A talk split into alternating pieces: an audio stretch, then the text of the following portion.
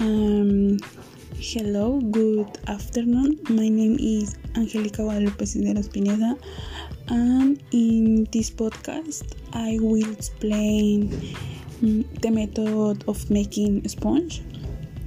Um, with first method is method poolish. Um, the sponge method um, has two has two steps. Um, in the first one is um, some ingredients are mixed. mixed. Um, normally, long fermentation of two to six uh, hours is um, allowed. Uh, in this stage, uh, flour, water, and yeast uh, are usually mixed, um, leaving a very soft and something stick dough. Uh, the second um, step consists of incorporating the, the sponge to the mixed ingredients and uh, subjecting them to a second mixture where the fermentation is relatively short. Uh, this method has its origin in Poland, to which is it um, always its name.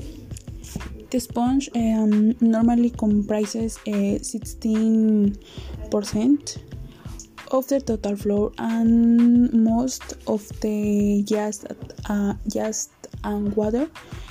Mm, in some cases, uh, some malt flour or sugar is um, added um, to facilitate the, um, the speed of fermentation, but only if the bread requires uh, it.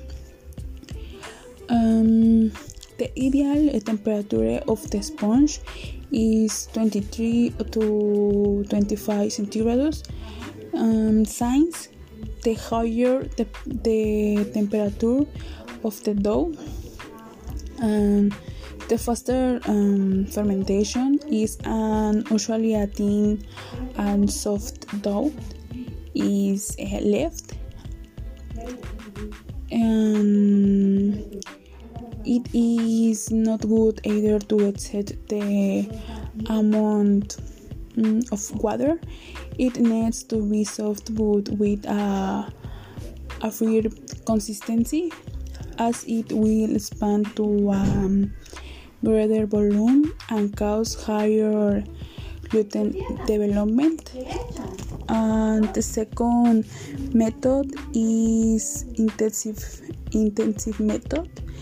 In, in this method, uh, how to get a good natural ferment and keep it with your regular sodas. The biological mother maize in this compress- compressing technical article.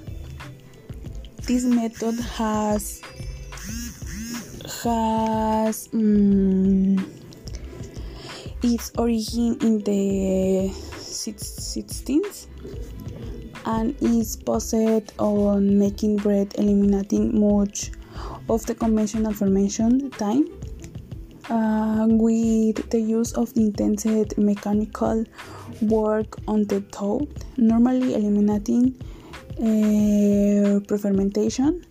In this process a peculiar um, uh, flow has been determined to um, withstand and days um, needed um, normally very extensible and low flour are used in ordinary bread. If it is not difficult to achieve the manufacture of bread and direct um, uh, sorry uh, three method is direct method. Um, it is when we talk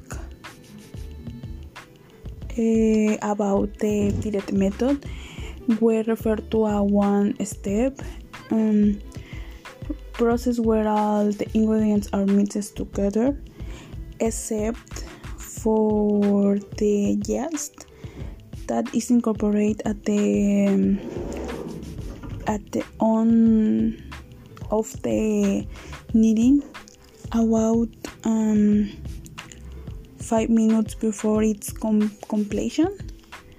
Uh, the advantage of directed knead our thoughts at that um, less um, labor is required. Overall production time is um, reduced by cutting fermentation time and margins of error are reduced by having less handling and favor steps to perform. Uh,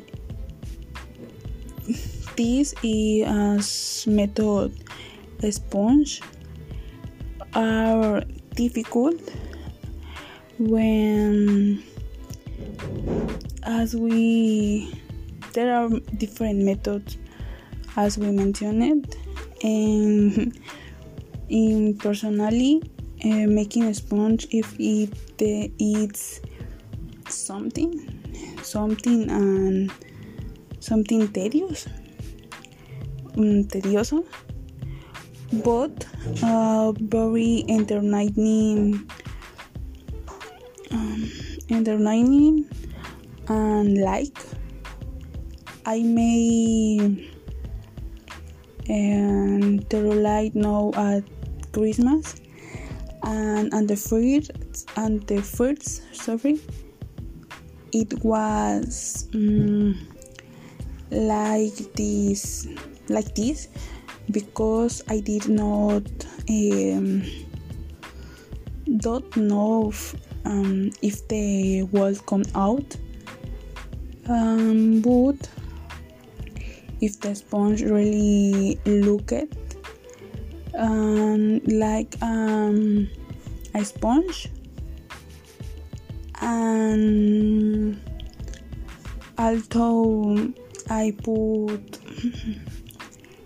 I put um, a pastry cream and peach, another uh, pastry cream chocolate with nuts, and the other uh, pastry cream of of of strawberry with um, with bananas. Um, it is delicious. And at on the time it is lost its, shape. And the roulette is it was um, cubierto of uh, chocolate, uh, French meringue, um,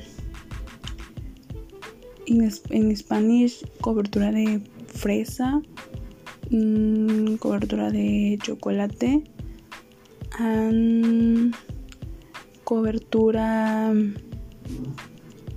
de cobertura de vainilla.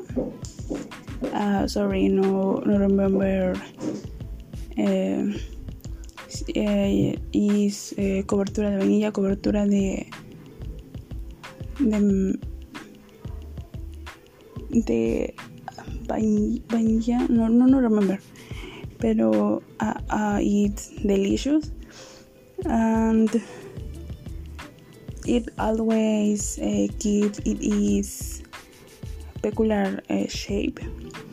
But I really like it make a sponge it, uh, uh, making a sponge is for me relaxed is is good uh, well uh, this will be all for me uh, we we have excellent day and is all. Good afternoon.